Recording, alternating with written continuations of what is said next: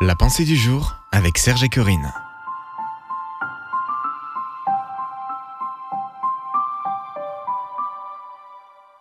Que faites-vous du temps que vous gagnez? Une pensée de Jean-Louis Gaillard. Faites bien attention à votre conduite.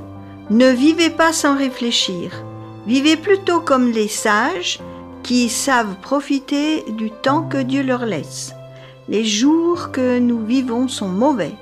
Éphésiens 5, versets 15 et 16.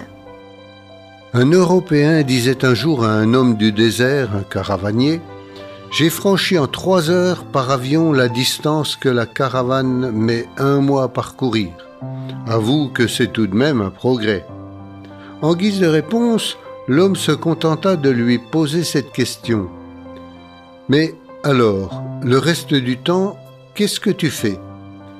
Les progrès de la science et de la technique nous permettent de gagner un temps considérable dans des besognes qui mobilisaient nos ancêtres des heures, des jours, des semaines.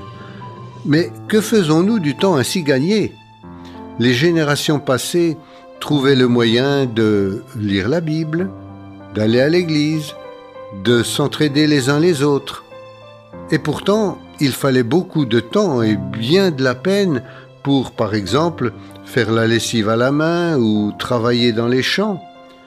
Sachez mettre à profit le temps que vous aurez gagné pour vous consacrer de façon prioritaire à la lecture et la méditation de la Bible, la prière, la fréquentation des réunions de vos communautés, la communion fraternelle.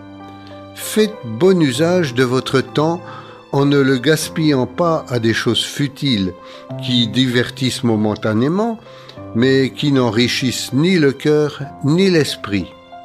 Une prière pour aujourd'hui.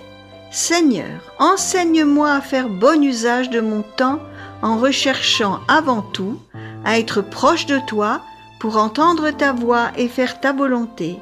Aide-moi à être fidèle à ta parole afin d'être zélé pour mieux te servir. Amen. Vous pouvez retrouver cette pensée sur www.topchrétien.com.